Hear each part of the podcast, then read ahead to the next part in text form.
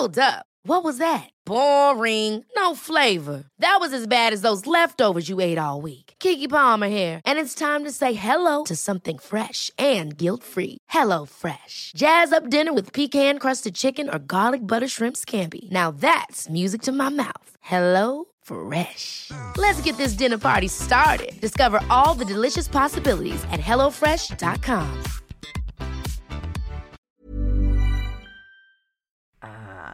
Roselín Lemus Martín, ustedes ya la conocen porque ha estado con nosotros en este y en otros espacios, en la saga, aquí en, en la radio. Ella es doctora en biología molecular de la Universidad de Oxford y es investigadora en vacunas y tratamientos también para COVID-19. ¿Qué tenemos que comentar sobre esto, Roselín? ¿Cómo estás? Te agradezco muchísimo, como siempre, que estés siempre dispuesta y disponible. Muchas gracias. Con mucho gusto, Adela. Buenos días. Oye, pues mira, Eh, a pesar de que siempre supimos que la cifra real de muertos en México era mucho más alta, con estos datos presentados el fin de semana, ¿no? Que no sé, o sea, como que lo soltaron por ahí como si no nos hubiéramos o no nos íbamos a dar cuenta, México ya rebasa a Brasil, ¿no? Y se sitúa en el segundo lugar de muertes en el mundo. Así es. Eh, desafortunadamente, bueno, eh, hay, hay, que, hay que evaluar varias situaciones ahí. Eh, sí, ya sabíamos que eh, en México no se están haciendo suficientes pruebas desde el inicio de, de la pandemia. Entonces, ¿qué es lo que está eh, sucediendo como tal? Bueno, hay muchas personas que desafortunadamente fallecieron incluso sin que se les hicieran pruebas, ¿no? Muchas personas fallecieron en sus casas sin hacerles pruebas. Entonces, por eso eh, la falta de contabilidad de esos casos, ¿no? También sabemos que desde el inicio de la pandemia se estaban registrando muchos muchas muertes como neumonía típica, pero no se registraban eh, como causa COVID-19. Se registraba como neumonía, Ujú. pero o, o- otra causa, pero nunca como COVID-19. Desde siempre, ¿no? Se, se atribuía neumonía típica. ¿no? Así es, neumonía típica en muchos eh, certificados de defunción. Ah, también sabemos que hay un retraso en los certificados de defunción, claro. Entonces, todo, todos esos factores es lo que están contribuyendo a que en este momento, bueno, eh, haya un número más grande de las muertes reales que se habían registrado, ¿no? Que la semana pasada se había dicho que ya hemos superado los 200 mil. Ahora, este fin de semana, con este nuevo reporte, bueno, el número sube hasta 321 mil muertes. Y también sabemos que las muertes por exceso, de hecho los factores que se calculan cuando se, se calcula epidemiológicamente ese factor eh, comparado con las muertes, por ejemplo, de, de 2019-2020, el factor obviamente es mucho mayor y entonces nos podría estar u- e incluso ubicando las muertes por exceso eh, arriba de 500 mil. Entonces podríamos estar incluso en números muy cercanos a los de Estados Unidos. Estados Unidos tiene números reales de eh, arriba de 500 mil muertes las muertes por exceso en México podrían estarse acercando a ese número, superando los 500 mil, acercándose a los 600 mil muertes. Entonces estaríamos observando ese número real, realmente, ya contando las muertes por exceso. Entonces realmente lo que nos podría dar la información clara es cuántas muertes por exceso hay, ¿no? Y revisar realmente los certificados de defunción. Entonces si todavía se contabilizaran esos certificados de defunción donde se registraba por neumonía típica, bueno, el número, como menciono, podría ser arriba de 500 mil, cercano a 600 mil o incluso más. Es, es, es terrible. Y esto nos habla, pues, de lo fallido de la estrategia desde un principio, Roselín. Así es, y justo este eh, esto se ha visto, eh, en, en- en- de hecho ya eh, a partir de este reporte se está hablando de esto, incluso epidemiólogos en Estados Unidos han estado hablando al respecto, ¿no? Porque definitivamente México está en los primeros lugares de eh, mortalidad en el mundo, ¿no? Y definitivamente el pico de mortalidad se observó en enero, finales de diciembre, enero, que fue cuando los hospitales estaban prácticamente colapsados. Y bueno, esto realmente nos está demostrando que, que incluso era peor de lo que estábamos viendo, ¿no? Eh, obviamente espero yo que en, los, en las siguientes semanas no se observen números similares, que no bueno, lleguemos pues a ese es- punto. estamos a nada de que inicie todo este periodo de Semana Santa y Pascua, ¿no? Así es, así es, definitivamente. Y, y bueno, sabemos que no, que nunca se, se, se, dio un buen manejo, ¿no? Lo que se está viendo en otros países es definitivamente sí, los números reales no se conocen en ningún país, porque obviamente también hay esta parte que no se registran totalmente. Eh, hay un desfase entre que se registran y entre que se publican, entonces eso contribuye. Pero en México, además de todo eso, contribuye el hecho de que no se manejó bien la pandemia, no se hicieron suficientes pruebas. Desde un principio, eh, ¿no? Cuando en el mundo decían hagan pruebas, pruebas, pruebas, aquí pues eh, parte de la estrategia fue no hacer pruebas. Así es, definitivamente todavía hasta este punto todavía no se están haciendo pruebas. Si observamos la positividad, nunca se llegó. Lo que maneja la OMS es que un país, para decir que un país ha manejado bien la pandemia y que la tiene controlada en, bueno, controlada, porque ningún país lo va a tener realmente controlada. Los únicos que lo han controlado hasta el momento ha sido Australia, Nueva Zelanda, ¿no? Prácticamente, pero eh, para que decir que un país sí está realizando suficientes pruebas y, que se ha manejado bien la pandemia, tenía que tener una positividad del 5%. México siempre estuvo en números arriba del 20%, ¿no? Cuando cuando se observó esto en enero, en diciembre, llegamos a un punto donde la positividad era casi 60%. Eh, 20% se maneja, ya algo de 20% es que no se están haciendo suficientes pruebas. Abajo de 20% sería lo ideal y 5% es lo que maneja la OMS, ¿no? Para decir que un país está manejando bien la pandemia. México nunca, nunca ha, eh, bajado del 20%, siempre ha sido números, eh, porcentajes arriba del 20%. Eh, entonces siempre ha sido de los países con mayor positividad y la positividad nos está indicando que realmente no se están haciendo pruebas eh, suficientes, ¿no? En México, desafortunadamente, ha sido hasta el momento lo que lo que se ha visto. De hecho, se ha visto una disminución incluso de las de las pruebas en estos días que coincide justamente con la disminución de casos en el país. Entonces, también eso nos está hablando de que quizás esa disminución obviamente no es real porque eh, hay una disminución en pruebas. Entonces, realmente no tenemos una fotografía completa de lo que está pasando. Claro, porque además eh, pues otra estrategia que va muy lenta, ¿no? Es la estrategia de vacunación en este país. Entonces, eh, pues eso, eso nos habla de que, pues otra vez, no hay un registro claro de contagios este y, y, y fallecimientos, ¿no? Así es, totalmente. Eh, desafortunadamente, la vacunación, bueno, con la vacunación podríamos mejorar mucho las cosas, pero también se está viendo lenta la, vacunación. Afortunadamente, ahora, como ya lo sabemos, los adultos mayores se está tratando de, ya vacunar esta semana y la siguiente, al menos arriba del 80% de, de la población de adultos mayores en la Ciudad de México, ¿no? Y en el Estado de México. Después ya vendrán los estados también, pero con que se proteja a la población vulnerable, que son los adultos mayores, con eso se va a empezar a ver una diferencia enorme en, en los fallecimientos, ¿no? En el, número de fallecimientos, porque es lo que se vio, por ejemplo, en Israel. En Israel, desde el momento en que vacunaron, al, cuando llegaron al 80% de, de vacunación de adultos mayores, se observó una disminución clara en, en los fallecimientos, igual en Estados Unidos. Eh, no ha sido los contagios, porque obviamente las, las personas jóvenes todavía se siguen contagiando, eh, y se registran contagios todavía, ¿no? En Israel ya llegaron a un punto ahora porque ya tienen prácticamente vacunado al, al 100% de su población, ¿no? Ya se están acercando a ese número. Ya se está viendo una diferencia clara, ¿no? En Estados Unidos se está acercando hacia esos números, pero en México todavía no se va a ver. Yo creo que la diferencia sí es cuando ya se vacune a la mayoría de los adultos mayores, el número de muertes va a disminuir porque esos adultos mayores ya van a estar protegidos eh, contra una enfermedad severa y contra la muerte. Este, eh, eh, ahora que mencionabas esto, ¿no? De países como Israel, por ejemplo, en Estados Unidos hay, hay estados donde ya esta misma semana van a empezar a vacunar a todos eh, aquellos que tengan más de 18 años, ya sin preguntar, ¿no? Así es, así es. Ya, ya eh, lo, lo, mencionó Biden en, en su mensaje hace unas semanas. Que es, eh, la nueva meta es vacunar, llegar a, a 200, millones de dosis, ¿no? Sí, sí, sí. Este Entonces, sí, sí, es una meta que, que es, muy rápido, ya se está viendo una diferencia en Estados Unidos, a pesar de las variantes que, que existen aquí, que sí son variantes preocupantes, ya existe aquí P, eh, P1, que es la variante brasileña, está la variante británica, a pesar de eso se está viendo una disminución clara en, los en, los casos y en las muertes, ¿no? Y sí se observa en, en, muchos estados. Entonces, lo que estamos viendo es que realmente la vacunación funciona.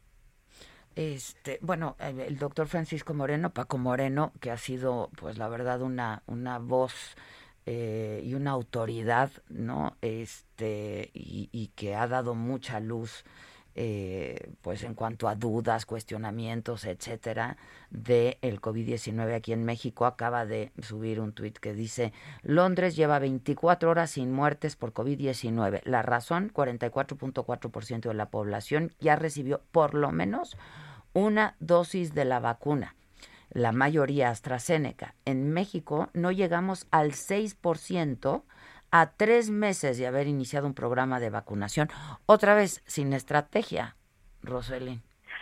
Así es, desafortunadamente se están viendo, eh, bueno, al hacer los cálculos se está viendo que hay eh, millones de dosis que no se han estado aplicando. ¿Por qué no se están aplicando? Porque no hay una estrategia como tal, no hay suficiente eh, logística, ¿no? Se está utilizando al ejército, pero no se está utilizando la iniciativa privada. ¿Y por qué es exitoso, por ejemplo, en Estados Unidos? Porque se incluyó a la iniciativa privada. Aquí las farmacias es donde las, las personas van a vacunarse. Se incluyó a las farmacias como centros de vacunación. En México, desafortunadamente, ese es el problema, que no hay suficientes centros de vacunación, no hay suficiente logística para distribuir las vacunas, se tienen almacenadas, están llegando, sí están llegando ya más dosis eh, al país, pero no se están aplicando ah, en, una velocidad mayor. Ese es el problema que se está viendo en México, que ya hay más vacunas, pero no se están aplicando. Sí, ahora hay un reconocimiento, ¿no? Finalmente este fin de semana de eh, pues un número más aproximado a la realidad de muertes por COVID en nuestro país. Cuando nos habían dicho poco más de 200 mil, estamos hablando de 120 mil más. Pero lo que no acaba de haber, Roselín, es un reconocimiento de una estrategia que no dio resultados para combatir el COVID, porque López Gatel sigue insistiendo en que la cifra de muertes se debe a, la, a, las comorbilidades de los mexicanos. Pero pues, pues eso está en todas partes, ¿no? Así es, definitivamente se este, manejó ese discurso, pero eh, bueno, estamos viendo que hay muchos factores en juego, ¿no? De hecho, hay médicos que, que han tuiteado al respecto, que están viendo ya un diferente comportamiento en, en los pacientes. De hecho, hay personas ya más jóvenes que se están enfermando, ¿no? Que se está viendo el mismo comportamiento como en Brasil. En Brasil hay más personas jóvenes que están falleciendo.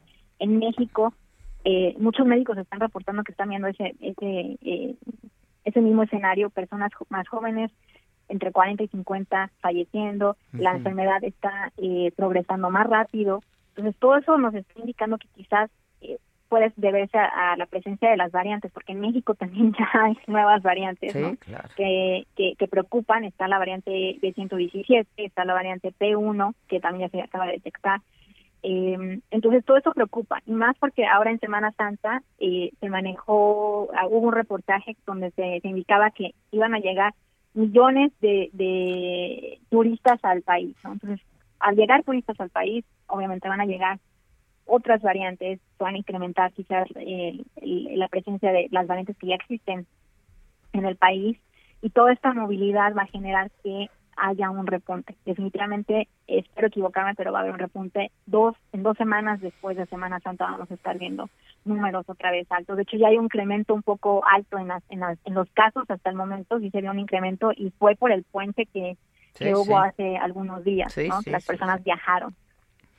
Sí, este, ahora hoy todavía el presidente en la mañanera volvió a hablar de la urgencia, dijo, del regreso a clases presenciales. Pues se antoja como como inoportuno, ¿no? Considerando que este pues no han terminado ni de vacunar al sector salud definitivamente eh, no es una prioridad ahora. Sí, sí, ahí también, bueno, se está viendo una crisis educativa en México importante. Eh, hay una deserción educativa.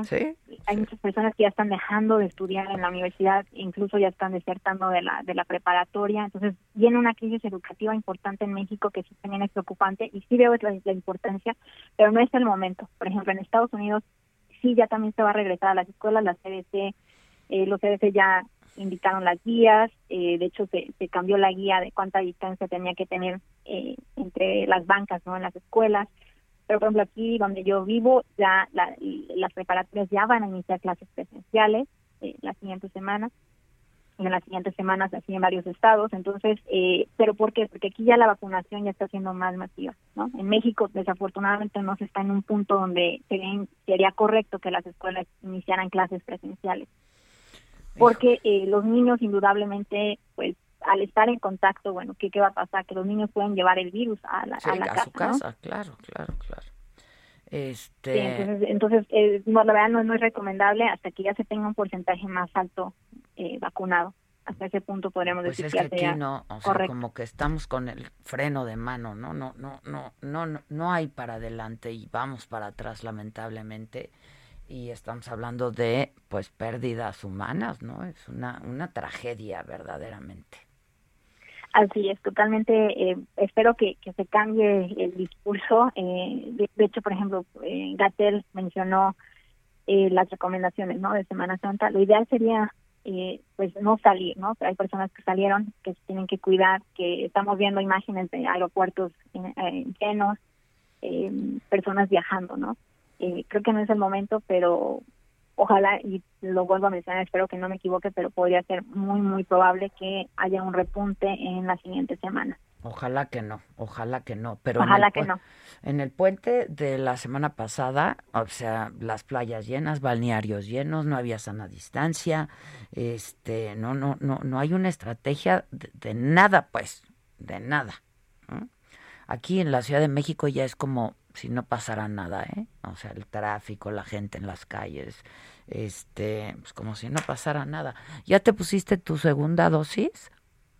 No, yo eh, me ponen, me, aplican la, segunda dosis, de hecho, el miércoles. Ah, ya. ya me aplican la segunda dosis, sí. No, no es que siga marcaje personal, pero pendiente de ti.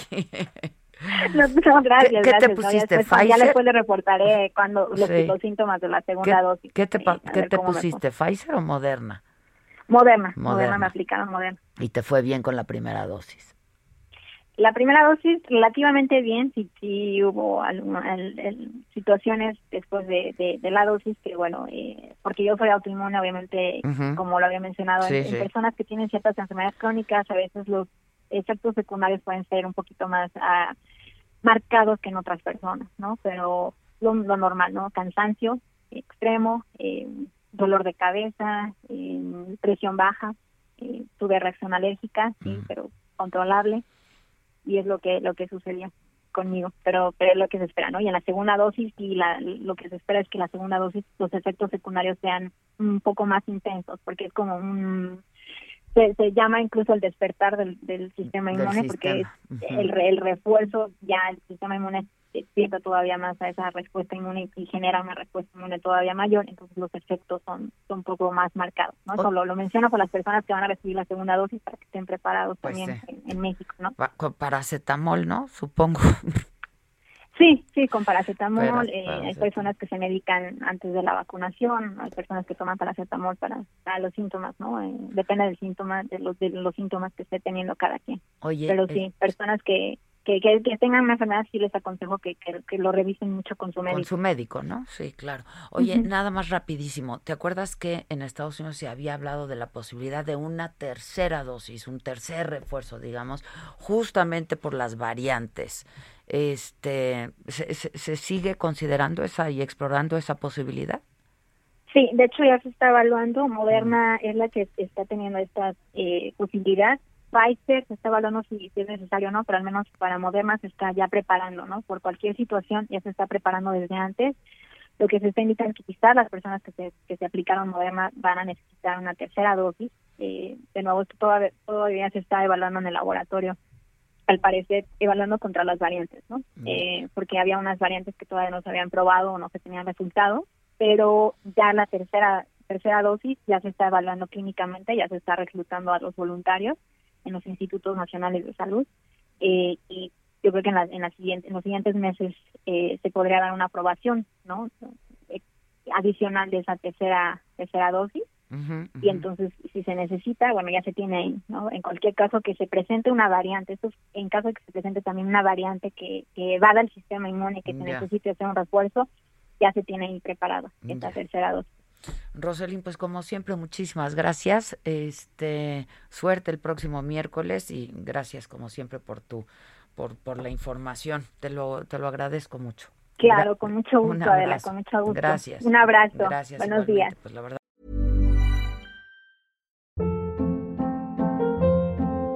Hold up. What was that? Boring. No flavor. That was as bad as those leftovers you ate all week. Kiki Palmer here, and it's time to say hello to something fresh and guilt-free. Hello Fresh. Jazz up dinner with pecan-crusted chicken or garlic butter shrimp scampi. Now that's music to my mouth. Hello Fresh. Let's get this dinner party started. Discover all the delicious possibilities at hellofresh.com.